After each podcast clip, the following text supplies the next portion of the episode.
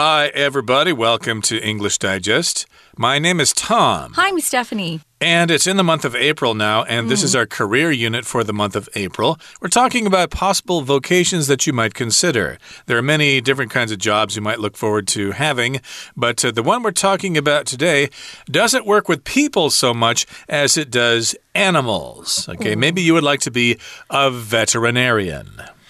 Uh, not really. but I'm sure glad we have them. Uh, it's a very lucrative career.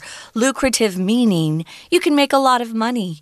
And people love their pets, and so they're willing to pay a lot of money to get them fixed. I once, uh, I've seen some vets, though, that aren't always uh, very honest, let's say. So uh, be careful who you take your pet to. Make sure that uh, they really can't help them. I think if an animal's in a lot of pain, it's probably better to let them go. Let them go back to heaven. To put them down, as we Oh, often say. And as we're going to find out in today's lesson, uh, the pay that veterinarians receive isn't necessarily great.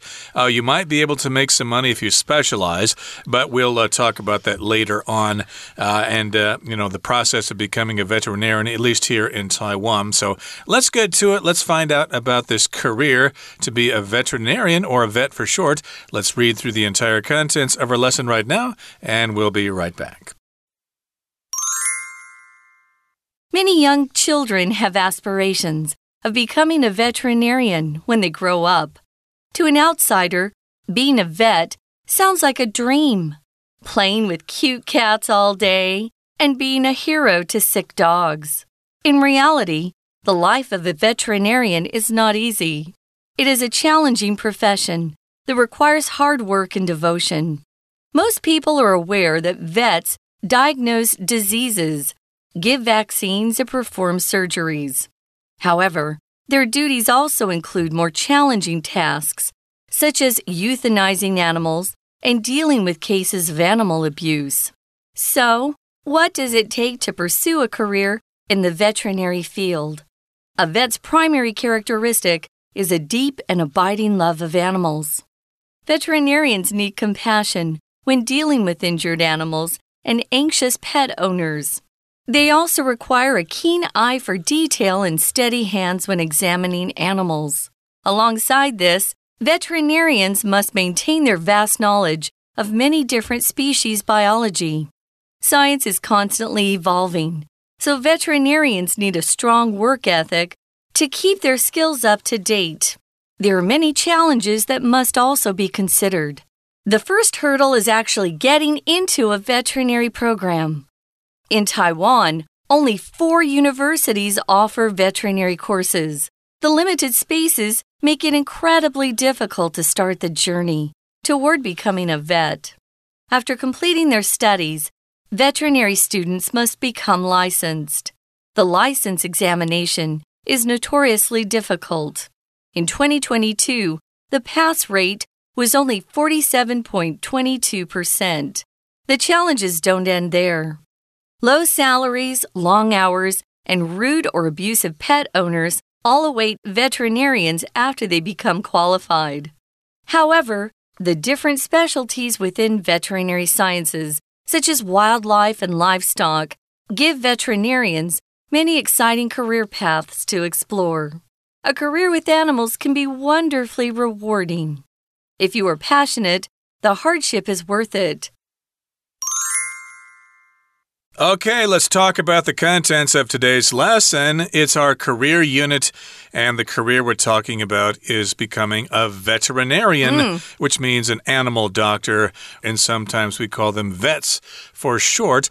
And it's often uh, a problem that this word vet gets confused with another kind of vet, veterans, uh, who are men and women who used to serve in the military, the army, the air force, the navy, etc., etc. After they get out, they are a veteran. And sometimes we shorten that to vet. I'm a vet of World War II, for example, you could say. So you probably will be able to tell the difference based on context. So, yes, indeed, someone will be talking about uh, taking their cat to a vet, well, they're probably going to a veterinarian. They're not going to a veteran uh, to have the veteran shoot it with their M16 rifle or whatever. Yeah. with their military weapon. Okay, so here in the uh, first part of the lesson, we've got uh, the first paragraph. It says mm. Many young children have aspirations of becoming a veterinarian when they grow up. Now, if you have an aspiration, that means you have this desire or this dream for the future. Uh, the verb is to aspire uh, which I guess is the name of a computer, I guess produced here in Taiwan. But aspiration here, of course, again, is the noun form of the verb to aspire. And again, that's having some kind of ambition for the future. You want to achieve something in the future. Uh, you might have an aspiration to become a politician, for example. And this is something they dream of becoming as they are young and grow up.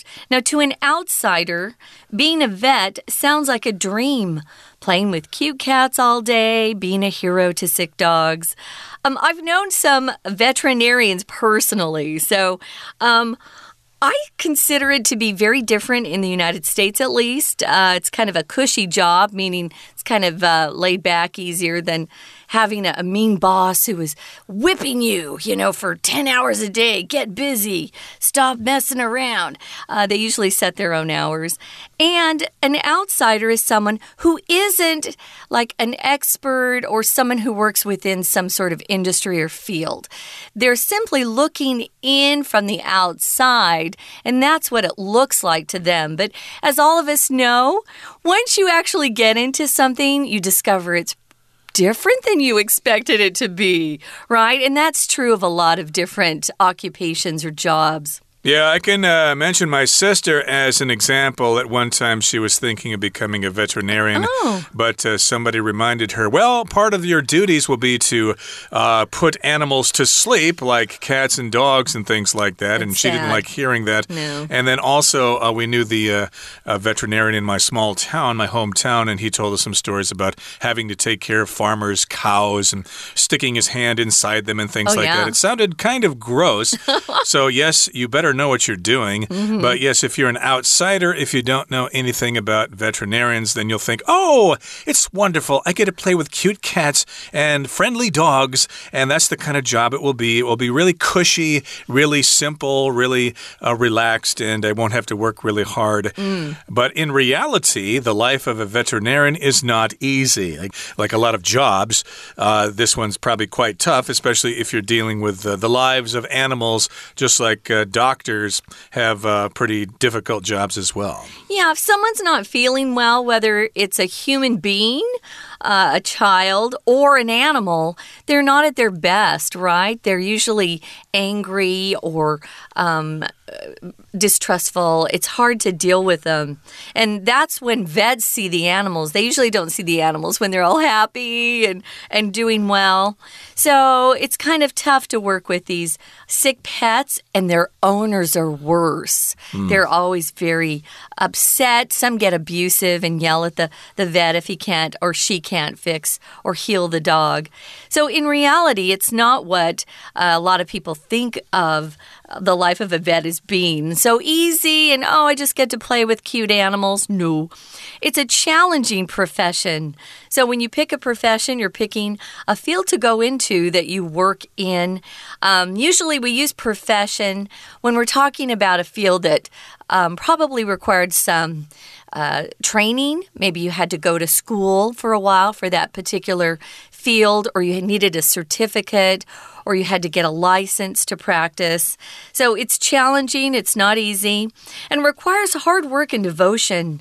But I think a lot of people who decide to become veterinarians do indeed love animals.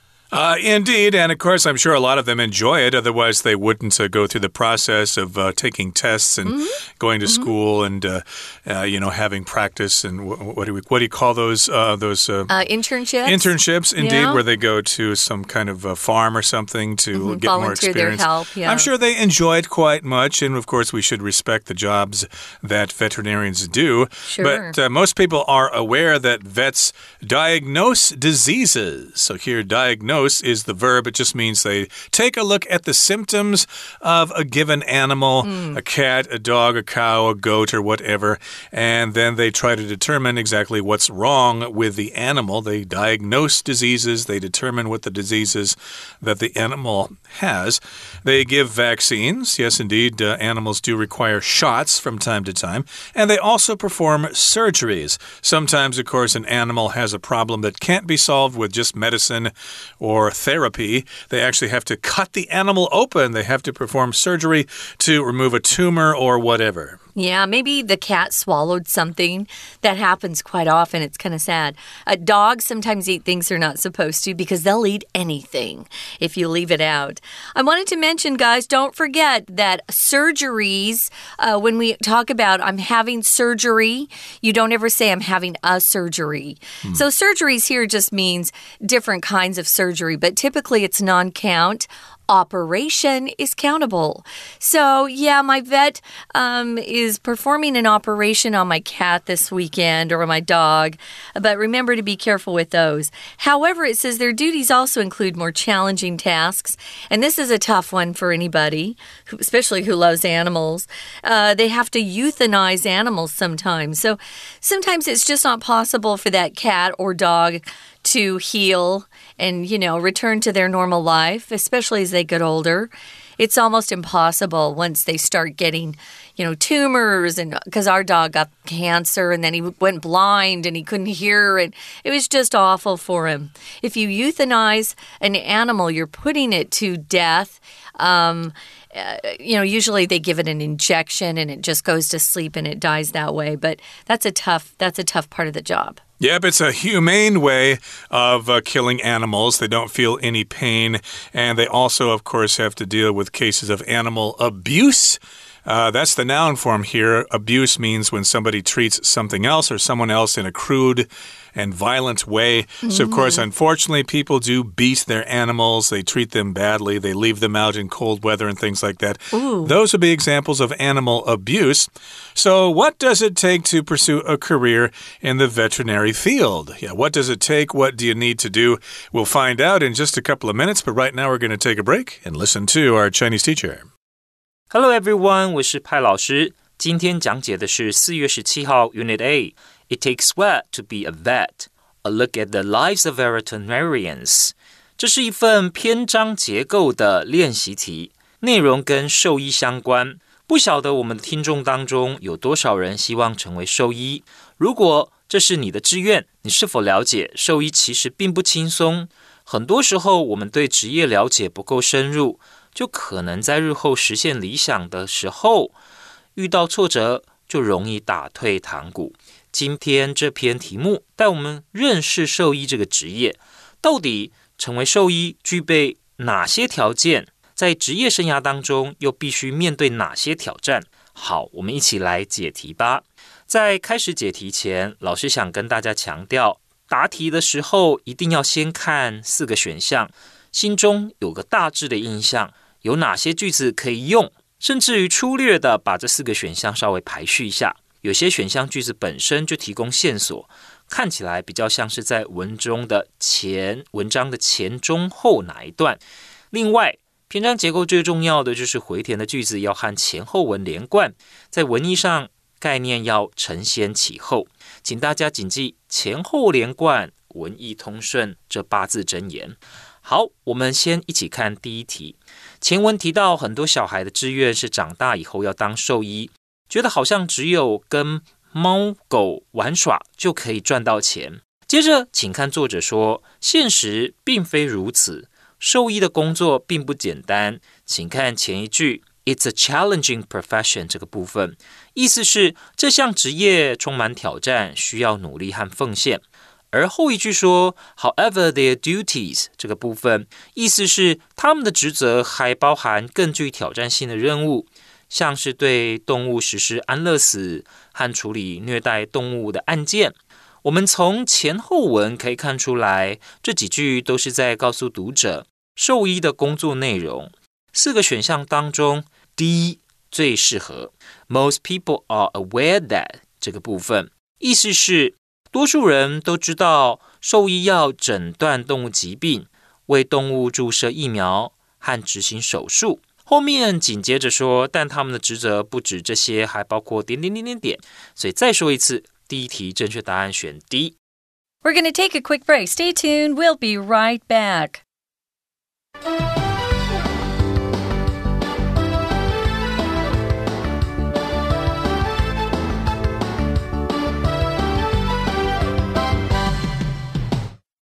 Welcome back, guys. We're talking about a profession that some of our listeners out there might be considering. You know, as you get finished with high school and and maybe uh, start to think about college or university, you might be thinking, "Oh, what do I want to do with my life? What profession sounds really interesting?" Well, here's one to consider, and it's not as easy as some people in Taiwan might have expected. It's got some challenging parts to it as well. Remember, when you're taking care of sick animals, they're not at their best. Uh, some of them probably try to bite the vet because the vet is probably touching a part of their body that hurts. And if an animal is hurting and you you touch them, they go after you. Uh, whether you're an owner or you know they don't know you at all, they will try to protect themselves. So it's it's a tough job. They also have to euthanize animals that can't be healed or will never recover. And they also have to deal with cases of animal abuse, which is hard to see. You know, you see some animals being brought in that have been tortured by, you know, somebody, maybe their owners, but oh, it makes me crazy when I see abused animals.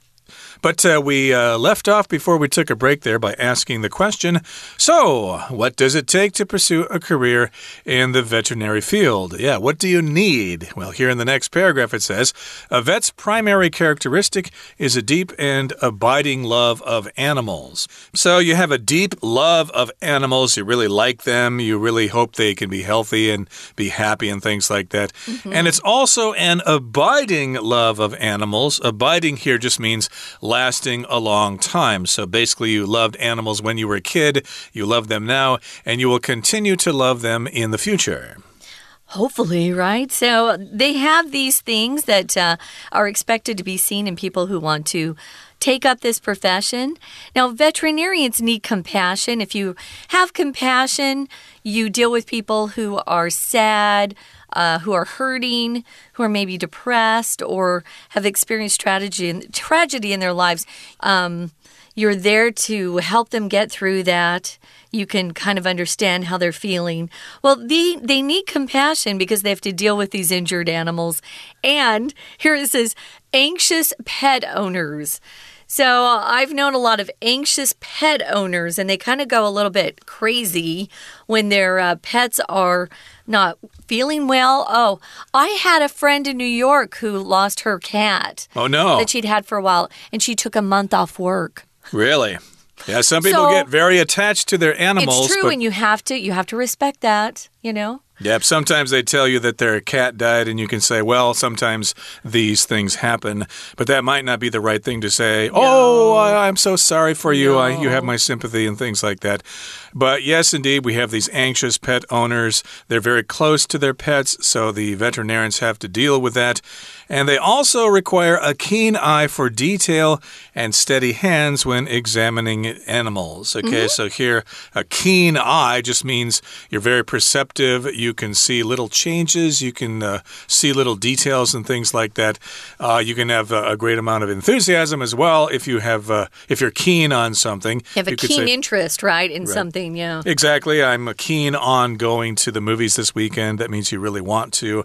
And here we're talking about a keen eye for detail. You can notice lots of details so you don't misdiagnose the animal and it dies and the owners get really angry at you and they try to sue you and stuff like that. So you have to know what you're doing.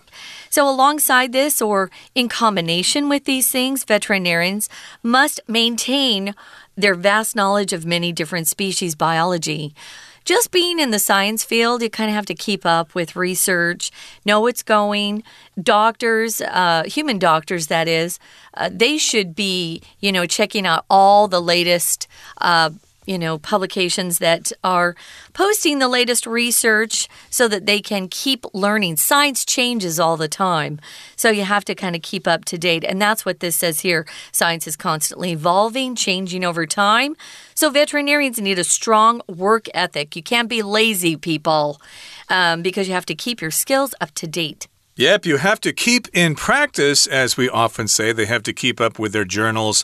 And here in the next paragraph, it says, There are many challenges that must also be considered. A challenge, of course, is something difficult that you have to face. And people do like challenges in their jobs. Uh, it engages you. You can use your own resources. You can have a sense of accomplishment mm -hmm. when you're successful with what you need to do. Uh, that's uh, something that you won't find in boring jobs, like if you're a clerk or something. Right. I got respect respect for clerks, of course, but uh, still, those jobs can be quite mundane, and there probably aren't a lot of challenges in those jobs. So, yes, indeed, there are lots of challenges with being a veterinarian. And the first hurdle is actually getting into a veterinary program. A hurdle is something you need to jump over. Mm -hmm. In a race, for example, the hurdles, you know, the what is it, the 400 meter hurdles, mm -hmm. or there are various different races. Yep. And uh, in this particular case, we're talking about a hurdle being an obstacle or something that gets in your way. Kind of a big challenge, something you have to, you know, get over. So here we have the first hurdle, and that's actually being accepted into a veterinary program. It's easier said than done. It's true. I was really shocked to learn uh, from our author here that there are only four universities that even offer um, a veterinarian program if you want to study to become a vet someday. So just getting into that program would be really tough because you have to, you know, test at a certain level. So the limited spaces make it incredibly difficult to even start your journey. And of course, you need that education before you can become a vet. Now, after completing your program, your studies, you've graduated, you've got your diploma. Then you must go and become licensed by your government. They have to approve of your ability to start working as a vet.